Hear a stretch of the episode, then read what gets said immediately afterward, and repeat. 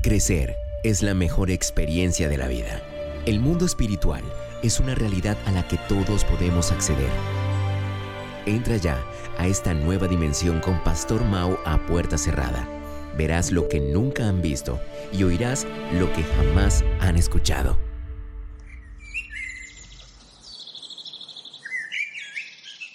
Hola, ¿qué tal? Yo soy el Pastor Mao y esto es nuestro devocional a puerta cerrada. Reciban un saludo con todo mi corazón en este maravilloso día y como le pedimos siempre a Dios que por favor nos ubique en el lugar correcto, con la gente precisa, en el tiempo indicado y con la palabra oportuna y que llene nuestro corazón de su paz y también de su dirección para que podamos hacer su buena, perfecta y agradable voluntad de manera práctica en el día de hoy. Esta mañana me levanté pensando que hay cosas en nuestra vida que mientras vamos creciendo y madurando, pues se vuelven nuestra prioridad. Y lo sabemos porque es algo en lo que estamos pensando constantemente y todos nuestros primeros esfuerzos los dirigimos hacia eso.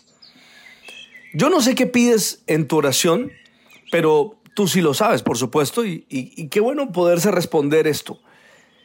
En tus peticiones de oración diaria, ¿le pides a Dios que te muestre su voluntad? que se haga su voluntad y que te enseñe a hacer su voluntad. Si te das cuenta, en nuestro devocional todos los días oramos de esa manera. Y quieras o no, pues aunque te parezca una oración mecánica, no lo es. Más bien son palabras de fondo, que si se pueden convertir en nuestra prioridad diaria sería fantástico. Porque le decimos, Señor, llena mi corazón de paz y dirección para que pueda hacer tu buena, perfecta y agradable voluntad de manera práctica en el día de hoy. Y sabes, es necesario recordar de nuevo la palabra de esta semana, Hechos 22, 14, y lo voy a leer en la TLA. Entonces él me dijo, el Dios de nuestros antepasados te ha elegido para que conozcas sus planes. Él quiere que veas a Jesús, quien es justo, y que oigas su voz. Yo te pediría que la leyeras poco a poco y despacio, meditaras en ella y que la convirtieras en tu verdad. Porque, sabes, estamos en una nueva temporada enfocados en el cómo. Cómo descubrir la voluntad de Dios. Cómo entenderla y cómo hacerla. Y mira, el cómo en la vida física y en la espiritual es muy importante. Y puedo decir sin temor, sin temor a equivocarme que el cómo de Dios está escrito. Y muy seguramente cientos de ustedes que escuchan este devocional han encontrado el cómo de Dios de diferentes maneras. Ahora, considero que siendo uno de los temas más importantes de nuestro crecimiento espiritual y del desarrollo del propósito de Dios en nuestras vidas, pues debemos estar recordándolo constantemente. Y mucho más si en este año Él dijo que nos daba un nuevo calzado, que nos llevaría caminos inexplorados, que nos llevaría mucho más allá de lo planeado y que estamos en un tiempo de compensación. Pues eso nos ubica en una posición donde es necesario saber la voluntad perfecta de Dios para nuestras vidas y para nuestra familia.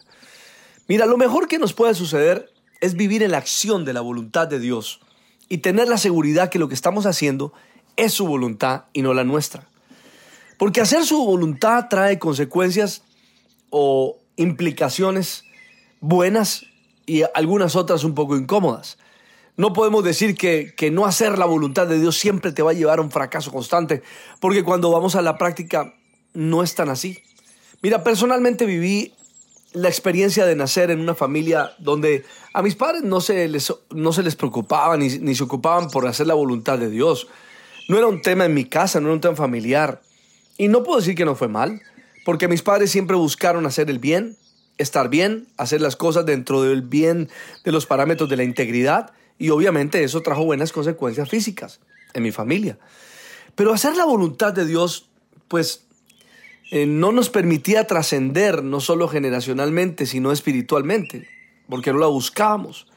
Fue entonces cuando por su gracia pudimos conocer al Señor Jesús y comenzamos a relacionarnos con su voluntad.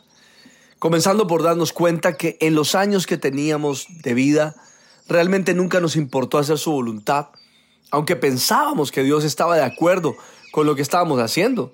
Y aclaro que no era una suposición, porque cuando llegas a sus caminos, poco a poco te vas dando cuenta que no era lo que pensabas y que definitivamente hay dos maneras de vivir la vida.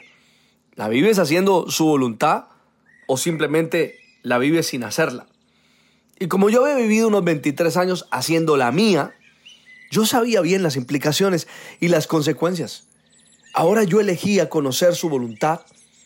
Así que, eh, bueno, decidí buscarla y llevarla a la práctica, cosa que al principio me parecía totalmente imposible porque no me sentía ni me veía como alguien merecedor de eso. Sin embargo, de manera tierna, paciente y tranquila, el Señor a través de su Espíritu me fue enseñando mañana tras mañana, mientras me sumergía en su palabra y en oración, cuál era su voluntad y lo que había sucedido a varios hombres y mujeres en su palabra cuando cumplían su voluntad. Porque te quiero decir que de Génesis a Apocalipsis está llena la palabra de ejemplos de personas que hicieron su voluntad y de aquellos que no la hicieron y cómo todo quedó escrito como pues para que fuera ejemplo para nosotros, ¿no? Pues debemos tener en claro que así como le sucedió a esas personas, pues nos puede suceder a nosotros, porque la voluntad de Dios es una. Y mira, hay algo importante para recordar o para aclarar en muchos y para descubrir en otros, y es la palabra de Romanos capítulo 12, verso 1 al 2. Por lo tanto, hermanos, tomando en cuenta la misericordia de Dios, les ruego que cada uno de ustedes, en adoración espiritual, ofrezca su cuerpo como sacrificio vivo y santo, agradable al Señor. No se amolden al mundo actual, sino sean transformados mediante la renovación de su entendimiento. Así podrán comprobar cuál es la voluntad de Dios buena, agradable y perfecta. Mira, el día que encontré esto por primera vez, y cada vez que me acerco a esa palabra, me lleno de esperanza. Me lleno de fe y de ánimo y de ganas de seguir adelante descubriendo su voluntad para mi vida. Por favor, lee Romanos 12, 1 al 2 una y otra vez.